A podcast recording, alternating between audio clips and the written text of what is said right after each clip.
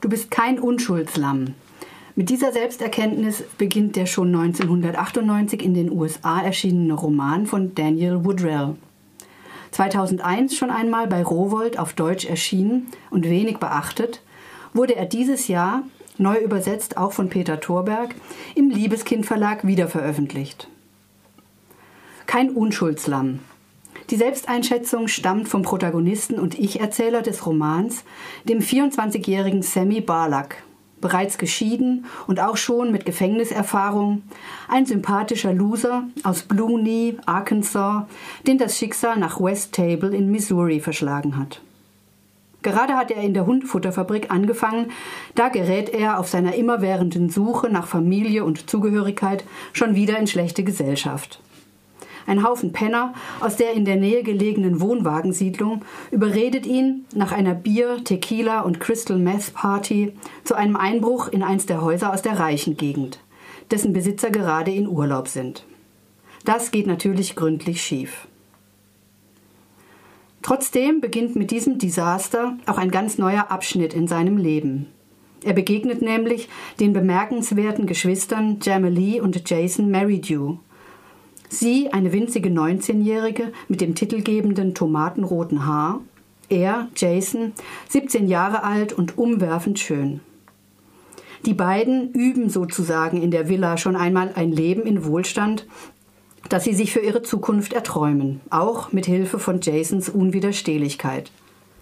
In der Gegenwart jedoch leben die Geschwister gemeinsam mit ihrer Mutter Beth in Wienes Holler, dort wo einst das Bordell stand, wo der Abschaum wohnt. Sammy schildert seinen Eindruck beim ersten Besuch so. Durch die Senke führte eine fürchterlich holprige Straße. Eine Strecke, die in der guten alten Zeit aus Mitleid mal asphaltiert worden war.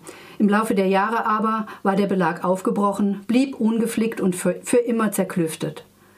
Die Dächer der Häuser ziehen sich weit über die Vorderstufen, wie Hüte, die man über hungrige, stopplige Gesichter mürrisch in die Augen geschoben hat. In der Blütezeit war das die Gegend gewesen, wo die ganzen Nutten wohnen mussten. Die, neben den Liebeshungrigen aus dem Ort, die Rindertreiber und Schweinefarmer bedienten, die ihr Vieh in West Table verluden und während ihres Aufenthalts zu ihren Schätzchen auf Besuch gingen. Jam und Jason engagieren Sammy als Mann fürs Grobe.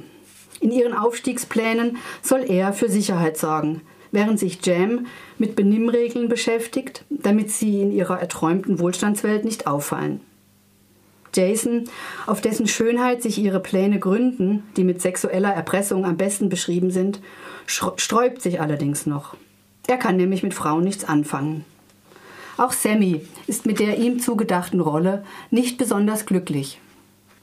Er beginnt eine Affäre mit Bev, fühlt sich aber auch von Jam angezogen. Sie alle bilden eine merkwürdige Schicksalsgemeinschaft. Zitat In der Zeit führten wir ein verrücktes Leben. Jamelies Kopf sagte mir, was richtig und was falsch war.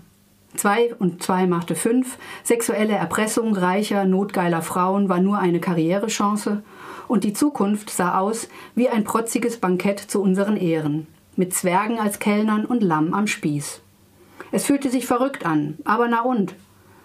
Wir alle hier auf Erden hängen unserem eigenen heißgeliebten Blödsinn nach und unternehmen alles Mögliche, um daran zu glauben. Dann schlägt das Schicksal tatsächlich zu. Jason verschwindet und wird nach ein paar Tagen tot aus einem kleinen Teich in der Nähe geborgen.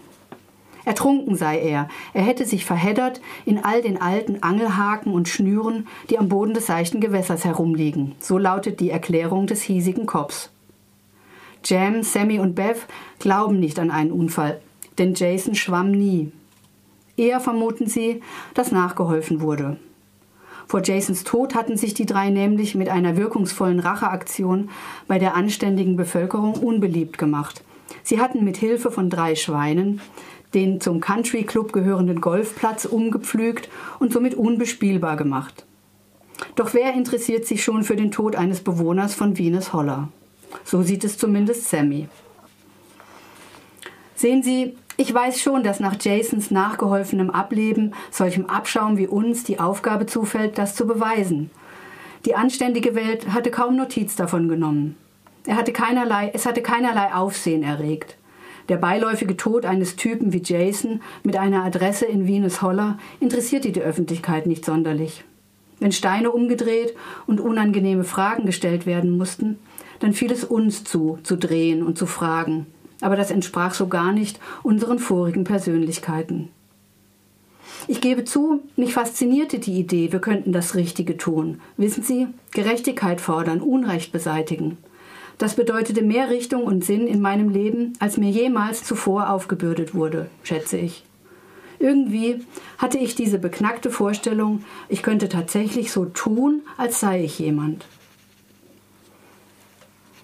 Jemand sein, dazugehören, vielleicht sogar geliebt werden. Für Sammy erfüllen sich seine Träume nicht. Oder abhauen, raus aus dem Dreck und dafür auch das Geld nehmen, das ihnen für das Schweigen angeboten wurde. Das ist Jams Idee und das zieht sie gnadenlos durch. Woodrells Roman, der trotz des tragischen Geschehens durch die Stimme Sammys, des Ich-Erzählers, einen durchweg eher heiteren, etwas selbstironischen Ton bekommt, hat dem Genre entsprechend kein Happy End. Wie könnte man auch glauben, es sei möglich, dem Leben auf der falschen Seite der Bahngleise aus eigener Kraft zu entfliehen?